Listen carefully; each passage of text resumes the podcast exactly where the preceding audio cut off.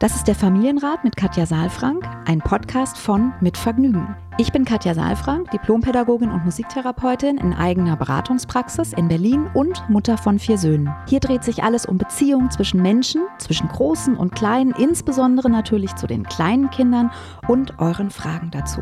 Ich bin Matze Hirscher, Gründer von Mit Vergnügen, Familienvater und Fragensteller. Ich besuche Katja in ihrer Praxis, lese hier eure Fragen an Katja vor und gehe stellvertretend für euch mit ihr ins Gespräch und will es genauer wissen. Was brauchen unsere Kinder? Wie können Eltern die alltäglichen Herausforderungen meistern? Wie finden Paare oder Alleinerziehende ihr Gleichgewicht? Ich glaube, dass jedes Verhalten einen Sinn hat und ich möchte euch dabei helfen, eure Kinder besser zu verstehen und dann diese Erkenntnisse auch in konstruktive Antworten in eurem Alltag umzusetzen. Willkommen beim Familienrat Podcast. Hallo und guten Tag. Herzlich willkommen zu einer neuen Folge vom Familienrat Podcast mit Katja Saalfrank. Und auch Matze Hielscher ist wieder da. Matze. Zugeschaltet aus Berlin Mitte. Hallo. Hallo, ja, wie schön. Du hast gute Laune heute. Ja, also eigentlich bin ich wirklich immer gut drauf. Es gibt halt so Momente am Abend, wo ich dann denke, oh, ich bin erschöpft. Und manchmal, kennst du das, wenn man so erschöpft ist, dass man dann so rummault irgendwie und so maulig wird und eigentlich sich darauf ja. freut, den anderen zu sehen und dann aber dann einen so die Fliege an der Wand stört. Aber so weit ist es ja noch nicht. es ist. Wir sind ja noch nicht am Abend. Genau, genau. Und ich übe mich auch darin. Also ich merke, dass das so mit, mit Lockdown und so, ich weiß nicht, wie, wie eng sozusagen ihr zusammen seid jetzt als Paar, aber ich merke, dass, dass das manchmal auch eine Herausforderung ist, irgendwie, dass man ja, nicht sofort sein Inneres nach außen irgendwie auch weitergibt. Und das ist natürlich leichter, wenn man mehrere Räume hat und nicht so, so eng ist. Ja. Ja, ja, das, das, das ist schon so, aber wir sind, wir bei uns zu Hause, wir tragen eh unsere Gefühle immer im Gesicht leider mit. Ähm, und man sieht auch immer sofort der anderen an, wenn irgendwas irgendwie nicht stimmt. Ja, das ist ja auch okay. Das ist ja auch okay, aber das heißt ja nicht, ja, dass ja. du dann dich verantwortlich fühlen musst dafür. Ne? Ich bin manchmal, ich muss es wirklich sagen, ich bin dann manchmal genau. ein bisschen unreguliert und dann bin ich irgendwie maulig und sage dann, hm, du hast aber und ich wollte aber und dann denke ich so, oh, den ganzen Tag irgendwie freue ich mich eigentlich und äh, dann passt mir es aber nicht. Dann ja. kann man es mir auch nicht recht machen. Also so, gut. Naja. Bei mir hilft nur eine einzige Sache dann immer. Schlafen. Nee, Badewanne. Badewanne, ah ja, okay, schön. Mhm. Badewanne und Bad abschließen. Sehr gut. Dann ist das der Ruheraum sozusagen. Also ich habe auf jeden Fall in den letzten Monaten sehr, sehr häufig gebadet. Viele Mütter werden jetzt wahrscheinlich sagen, der Matze hat es gut, weil äh, bei uns ist entweder das Bad besetzt oder äh, es ist zu spät zum Baden. Aber es soll ja nicht um unsere Probleme hier gehen, um unsere Badeprobleme, sondern Nein. um eure Probleme. Ihr habt eine E-Mail geschrieben und in dem Fall war es Raquel an familienrat.mitvergnügen.com. Und bevor ich die Frage vorlese, möchte ich euch zuerst den Supporter vorstellen. Unser heutiger Supporter ist die Schreibgerätmarke Pilot. Bekannt ist die Marke vor allem für die radierbaren Friction-Stifte. Die Stifte schreiben mit einer von Pilot entwickelten thermosensitiven Tinte. Das Besondere darin, jeder Friction-Stift hat eine integrierte Kunststoffkugel, mit der man radieren kann. Die dadurch entstehende Reibungswärme sorgt dafür, dass die Tinte verschwindet und sich jeder Fehler ohne Entwurf schnell und sauber korrigieren lässt. Und das ist bei mir zumindest sehr, sehr häufig notwendig. Und noch ein Fakt in puncto Nachhaltigkeit. Sowohl für den Friction Ball als auch für den Friction Clicker gibt es Ersatzminen in vielen, vielen Farben. Schon nach dreimaligen Nachfüllen reduziert sich die CO2-Auswirkung um bis zu 62 Prozent im Vergleich zum Kauf von drei neuen Stiften. Die Friction-Stifte sind euer idealer Alltagshelfer für Büro, Schule, Geburtstagskarten oder euer nächstes DIY-Projekt. Erhältlich sind die Stifte im Schreibwarenhandel, in Supermärkten, Drogerien, bei Amazon oder auf pilotpen.de. Ich packe den Link dafür natürlich auch in die Shownotes. Mit dem Code FAMILY20 gibt es bis Ende Juni exklusiv für Familienrathörerinnen ab einem Mindestbestellwert von 20 Euro auf das gesamte Sortiment 20% Rabatt im Onlineshop. Vielen herzlichen Dank an Pilot. Raquel schreibt, liebe Katja, lieber Matze, vielen Dank für euren tollen Podcast. Ich wende mich mit einer Frage an euch, die mir sehr viele Sorgen bereitet. Ich habe das Gefühl, dass meine große Tochter, sieben Jahre alt, oftmals so unselbstständig und hilflos ist, dass ich manchmal daran zweifle, ob sie jemals allein für sich sorgen kann. Dies sind zum einen Situationen, in denen sie scheinbar nicht weiter weiß und sich nicht helfen kann. Sie fängt dann sehr schnell an zu weinen und zu schreien und versucht erst gar nicht, sich selbst zu helfen. Beispiel. Sie schafft es nicht, sich die Schuhe zuzumachen, was sie schon tausendmal geschafft hat, aber jetzt klemmt der Reißverschluss, sie versucht ihre Bücher in den Ranzen zu packen, aber sie müsste sie vorher ordentlich aufeinander stapeln. Oftmals ist sie dabei sehr pessimistisch und egal was ich sage, sie sieht keine Möglichkeit, das irgendwie hinzubekommen. In anderen Situationen habe ich das Gefühl, dass sie überhaupt nicht sieht, dass etwas zu ihrem Verantwortungsbereich gehört. Sie erwartet, dass andere das für sie erledigen und wenn dies nicht passiert, ist sie total sauer und empfindet dies als ungerecht. Beispiel, sie soll nach den Hausaufgaben ihre Stifte ins Mäppchen oder allgemein ihre Sachen wieder zusammenräumen. Sie findet ihre Mütze nicht und sucht auch nicht, also ihrer Meinung nach schon, aber mehr als einmal durch den Raum gucken, ohne sich zu bewegen, tut sie nicht. Erwartet aber, dass wir das sofort machen. Sie hat in unserem Schlafzimmer gespielt und soll danach ihre Sachen wegräumen. Sie hat gleich ihren geliebten Schwimmkurs und die Badebrille gestern in der Badewanne genutzt und soll diese von oben holen. Never ending List. Es sind oft ganz banale Dinge. Sie ist dabei um keine Ausrede verlegen. Oftmals diskutiert sie um Kleinigkeiten. Ich sage, bitte räume deine Sachen aus meinem Bett. Ich möchte nachher darin schlafen. Sie sagt, das ist nicht dein Bett. Nein, es ist das Bett von mir und meinem Mann.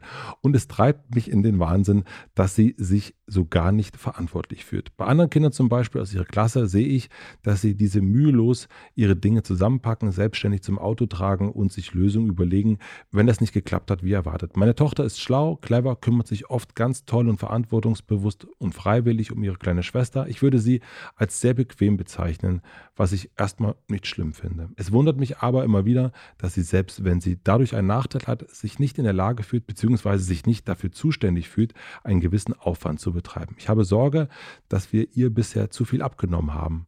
Sie nie gelernt hat, sich selbst Lösungen zu überlegen und einfach nicht weiß, wie man so etwas macht und dass es schon zu spät ist. Ich versuche sie immer wieder einzubinden, um ihre gemeinsamen Dinge zu planen, Aufgaben an sie abzugeben, aber sie hat überhaupt kein Interesse daran und macht schnell nicht mehr mit. Was können wir tun? Liebe Grüße, Raquel. Was können wir tun?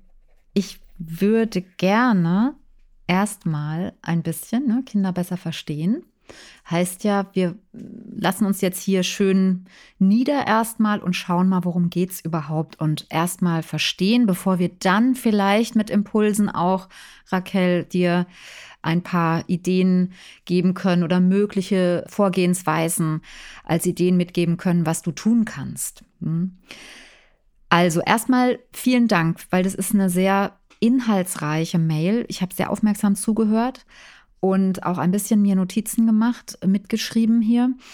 Also das, das ich sage ja, ich steige ja, ich merke das gerade, ich steige immer ein, so mit das Erste, was mir einfällt. Das ist vielleicht nicht so schlecht auch, weil das sind ja dann auch oft entscheidende Dinge, wenn man so guckt, was liegt jetzt gerade oben auf, was ist das, was mir ins Auge sticht oder ins Herz auch in dem Fall, weil der Satz, den du vorgelesen hast, Matze, dass sie das Gefühl hat, dass ihre siebenjährige Tochter ja jemals, ob sie jemals für sich alleine sorgen mhm. wird können.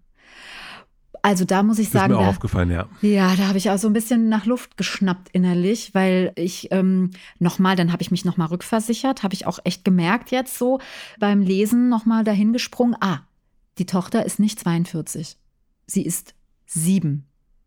Also ja, sie ist wirklich noch, also sie, sie ist noch weit davon entfernt, möchte ich einfach nur noch mal an dieser Stelle schon mal sagen, dass sie im Augenblick für sich alleine sorgen muss. Ja, das ist so ein bisschen wie wenn wir einen Säugling auf die Welt bringen und dann sagen, also ob der jemals 100 Meter laufen können wird und da gewinnen wird, das bezweifle ich. So. Also mhm. der ist ja jetzt gerade erst mal auf die Welt gekommen und der kann noch nicht mal das Köpfchen alleine heben. Ja, und so empfinde ich das eben gerade auch ein bisschen, die, also diese Sorge, da ist eine große Diskrepanz, finde ich, zu dem, was da tatsächlich gerade dran ist. Also mit sieben Jahren muss man noch nicht für sich alleine sorgen können sondern da lebt man, mhm. wenn es gut läuft, noch bei seinen Bindungs- und, und, Bezugspersonen, bei seinen ersten Bindungsherzensmenschen und was natürlich in dieser Zeit, ja, in dieser Wackelzahnpubertät, das ist auch wirklich eine sehr spannende Zeit zwischen, ich habe das schon öfter hier auch erzählt, zwischen fünf, also Vorschulzeit und dann hoch bis zum Alter elf, zwölf, dann kommt die Pubertät. Was da sehr spannend ist, ist eigentlich auch genau das, was Raquel beschreibt. Das ist nämlich so ein, ein Hin und Her zwischen, wofür, was kann ich schon tun und wo brauche ich Unterstützung eigentlich gibt.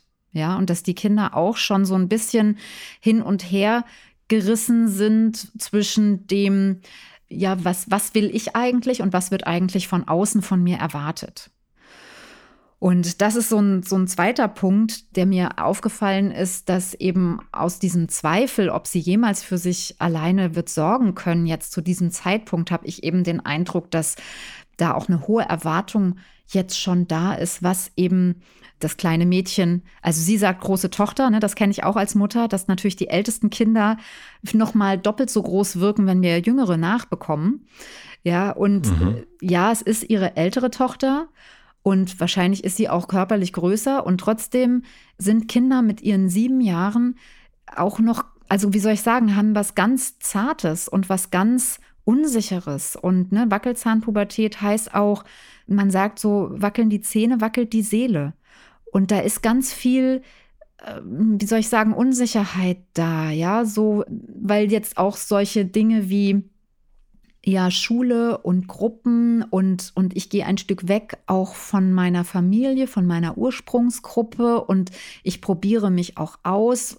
Raquel hat das auch beschrieben, dass sie das bei anderen, dass sie auch Kontakt zu Gruppen hat, ne, in der Schule, wenn sie das, das Mäppchen und so weiter zusammenpackt und so. Und da sind die Kinder beschäftigt mit der Frage, wie wertvoll bin ich in dieser Gruppe außerhalb meiner Familie.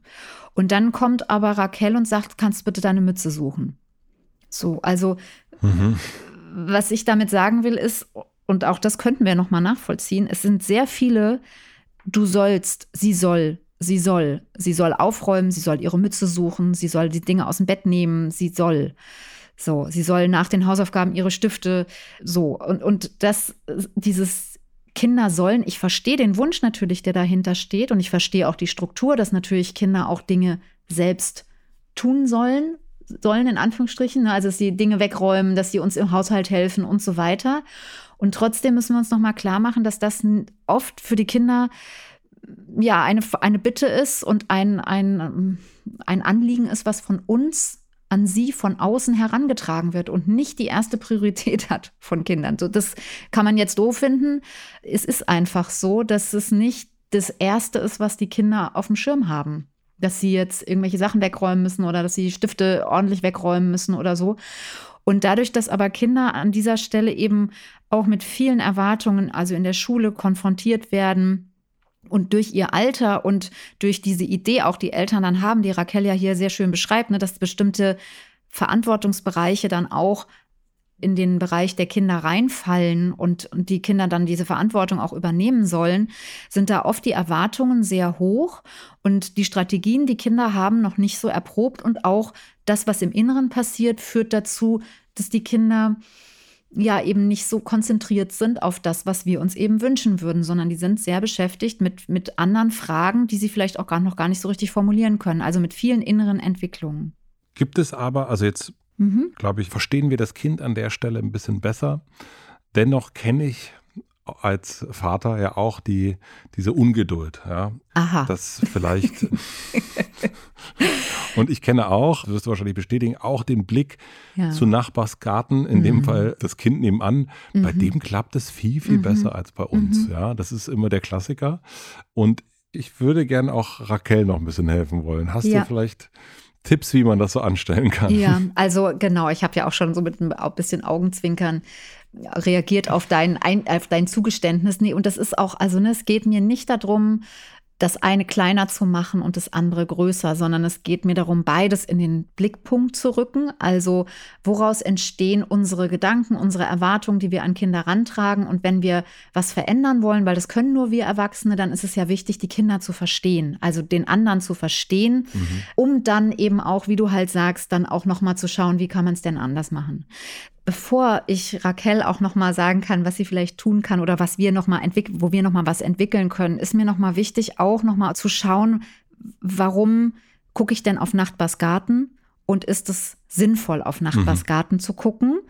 Und wo kommt meine Ungeduld her? Ja, also ohne dass ich jetzt das, ich will, mir geht es gar nicht darum, das zu bewerten als gut oder schlecht oder richtig oder falsch, sondern mir ist nur wichtig, dass wir die Möglichkeit haben, ein Stückchen aus uns rauszutreten, ein bisschen Abstand zu bekommen von diesen Dingen, die wir ja dann auch betreiben. Das ist ja auch eine Ungeduld, die kommt ja einfach hoch und dann wir merken das zwar, aber wir reagieren dann auch in unserer Ungeduld eben und merken dann erst am Abend, Mensch, heute war ich aber ganz schön ungeduldig, ja. Und mir ist es wichtig, dass wir versuchen, schon auch in der Situation das wahrzunehmen. Und dafür hilft es eben auch das, was wir hier machen, dass wir ja Familienrat sozusagen halten und ein bisschen das hin und her mhm. bewegen. Ja, und deswegen nehme ich mir jetzt nochmal auch die Zeit, nochmal das zu hinterfragen. Warum vergleichen wir und schielen rüber ähm, zu Nachbarsgarten. Das ist ja nicht nur bei der andere kann das schon und meiner nicht so, sondern das hat ja, ist ja auch oft so, dass wir für uns auch uns vergleichen, sagen, der andere ist aber viel besser, der andere hat viel mehr, der andere ist viel schöner, der ist viel erfolgreicher so.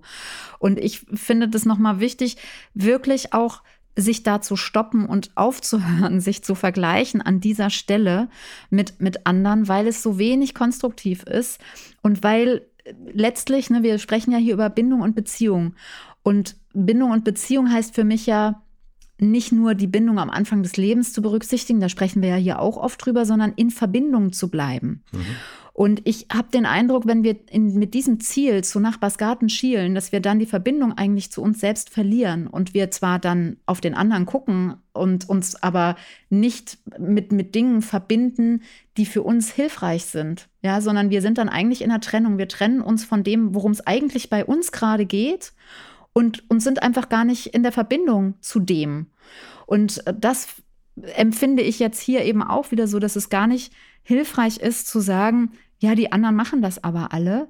Und es stimmt vermutlich auch gar nicht. Also es stimmt nicht. Wir haben nicht mit allen Eltern gesprochen und ich kenne das Gefühl natürlich auch. Ich dachte auch immer, bei anderen läuft es.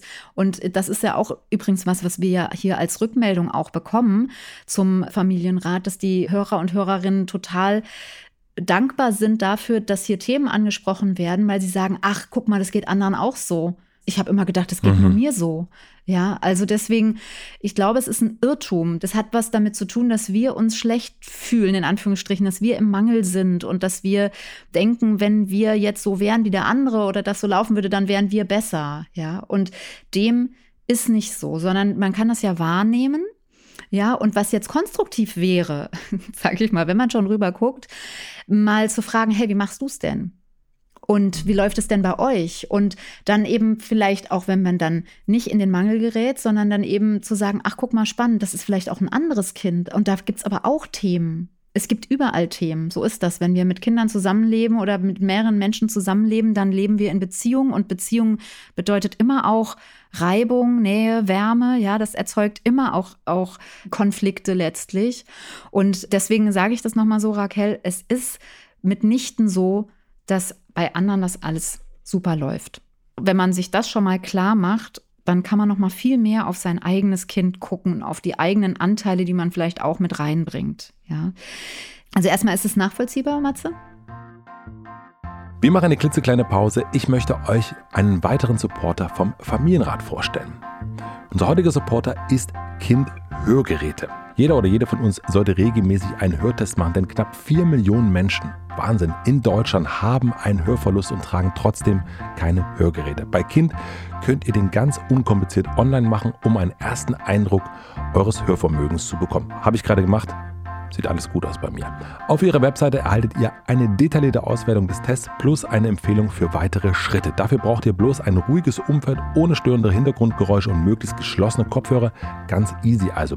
Geht dafür einfach auf kind.com slash Familienrat und macht in nur drei Minuten den kostenfreien Online-Hörtest. Den Link findet ihr wie immer in den Shownotes. Bei Kind steht die umfassende transparente Beratung im Mittelpunkt und ihre Hörgeräte zeichnen sich durch hohen Komfort, eine kleine Bauform und modernste Technik aus. Vielen herzlichen Dank an Kind für den Support und nun zurück zur Folge.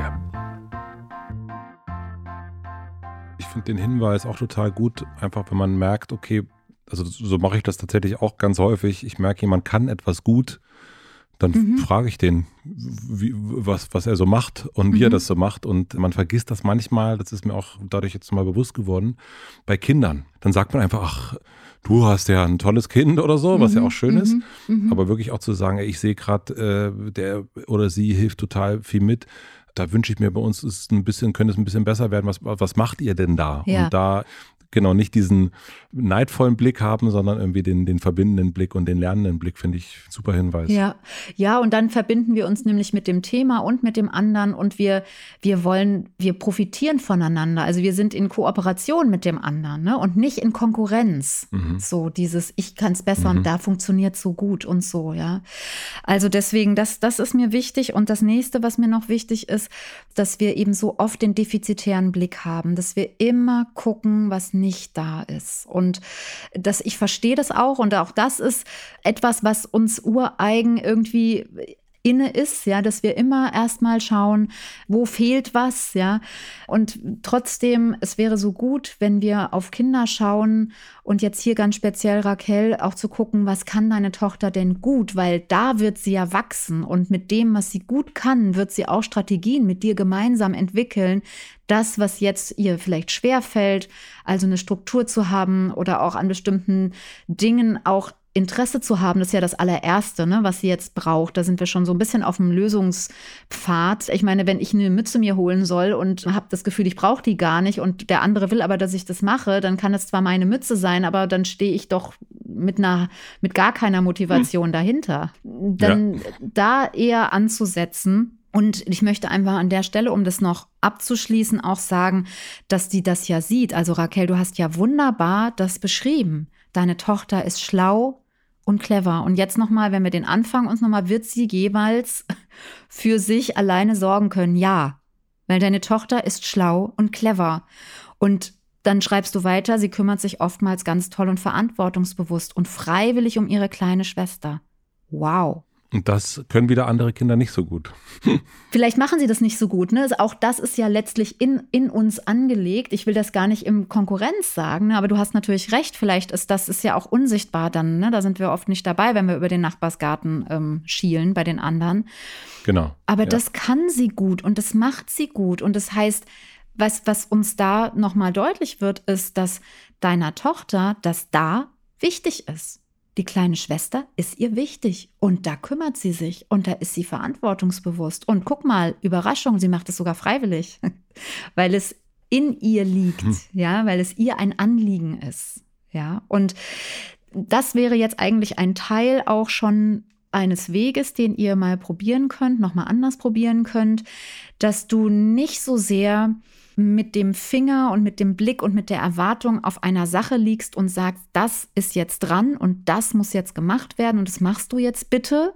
Und dann geht es in Diskussion, wenn das nicht stattfindet, sondern dass ihr eher gemeinsam nochmal guckt, was ist denn jetzt dran? Und mit dem Stifte in Mäppchen tun zum Beispiel. Ja, wenn wir das den Kindern sagen, dann machen die das. Nur es ist nicht ihre Sache. Und es wäre ja gut, mal darüber zu reden oder auch zu gucken, ist es denn, vermisst du denn die Stifte manchmal? Oder wie ist denn das für dich, wenn du dann die Stifte nicht findest?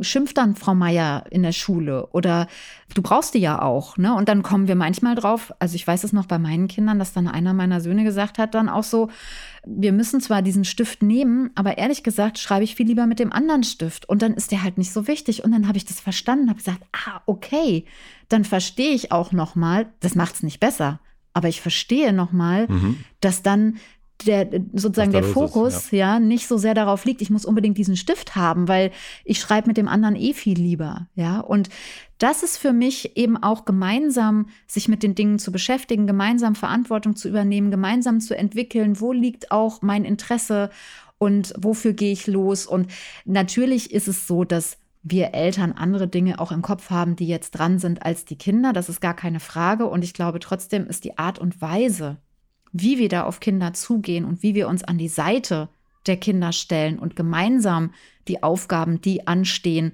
auch begreifen, ergreifen und, und bewältigen. Darum geht es ja. Und ich glaube, Raquel, für dich ist vielleicht nochmal wichtig zu hören, dass du echt noch ein paar Jahre an der Seite deiner Tochter sein darfst, an deiner, an der Seite deiner schlauen und cleveren und einfühlsamen Kümmerin und auch ein bisschen vertrauen darfst auf dich und das, was du reingibst in diese Beziehung und dass deine Tochter da wachsen wird und das jetzt gar nicht ansteht zu überlegen, ob sie jemals für sich alleine sorgen können wird, sondern wirklich darauf zu vertrauen, dass das alles angelegt ist und dass sie clever und schlau bleibt und mit dir gemeinsam Strategien erarbeiten wird. Ach, schön. Ja. Also steht für mich außer Frage, muss ich sagen, ja, nach dem, was ich hier gehört habe. Das merke ich auch. Äh, ich sehe dich zwar nicht, aber ich höre es dir an. Ich, ich, ich kenne ja deine Stimme zwischen. Nein, das finde ich, finde ich gut und auch ich habe das nochmal so, also ich bin überhaupt nicht so konkurrenzdenkig, aber wirklich das auch nochmal so hinzunehmen und zu sagen, so dass dieses Trennende im Vergleich des anderen, das gibt ja diesen, mhm. ich weiß mhm. nicht von wem, Comparison is the thief of joy. Ich weiß nicht, mhm. welcher Großamerikaner das mal gesagt hat. Also das stimmt natürlich, ne? dass ja. man irgendwie, wenn man im Vergleich geht, dann nimmt man sich einfach die Freude weg und das äh, ist ja Quatsch. Und ja. also von daher war das für mich jetzt auch nochmal, also so ganz schön. Nochmal ein, ein guter Hinweis. Ja, ja schön. Ja, gerne. Und ich meine hier die letzten Sätze, das ist ja auch nochmal das, was wir eben auch nochmal zusammengefasst haben, ne? Aufgaben an sie abzugeben. Sie hat kein Interesse daran, sie macht nicht mehr mit, ja. Also dieses, sie macht nicht mehr mit, heißt, die Mama geht vor. Und ich glaube, es ist gut, wenn wir das Tempo ein mhm. bisschen rausnehmen, um gerade um diese Zeit und auch ein bisschen Zeit geben den Kindern. Ne? Mit sieben sind die gerade so mit so vielen Erwartungen im Außen konfrontiert und sie versucht ja auch schon den Erwartungen der Eltern, der, also der Raquel hier auch zu, gerecht zu werden. Mhm. Also deswegen an den Stellen mehr nochmal gucken, was ist das Interesse des Kindes, das zu wecken und dann zu vertrauen. Ja, ja schön. Katja, vielen herzlichen Dank. Wir hören uns ja wieder nächste Woche Montag. Und ich ja, würde sagen, ich wenn mich. ihr Fragen habt, schreibt gerne an familienrat.mitvergnügen.com. Wie immer in den Shownotes sind ganz, ganz viele Links zu allen möglichen Themen, die wir hier besprechen, zu Katja, zu uns. Die E-Mail-Adresse ist da auch nochmal hinterlegt. Schaut da gerne rein. Und ich würde sagen, wir hören uns dann nächste Woche Montag. Ich freue mich drauf. Ich wünsche dir noch einen schönen Tag. Danke dir, Matze. Tschüss. tschüss. Ciao, ciao.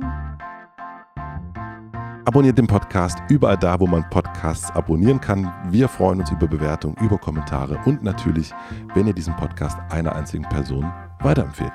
Und nicht vergessen, es gibt keine schwierigen Kinder, sondern nur schwierige Situationen und Eltern, die dann auch mal nicht weiter wissen. Das ist gar nicht schlimm. Das Wichtigste ist, dass ihr mit euren Fragen nicht alleine bleibt und euch nicht zurückzieht, sondern in Austausch geht und im besten Falle natürlich an uns schreibt. Wir freuen uns auf eure Fragen.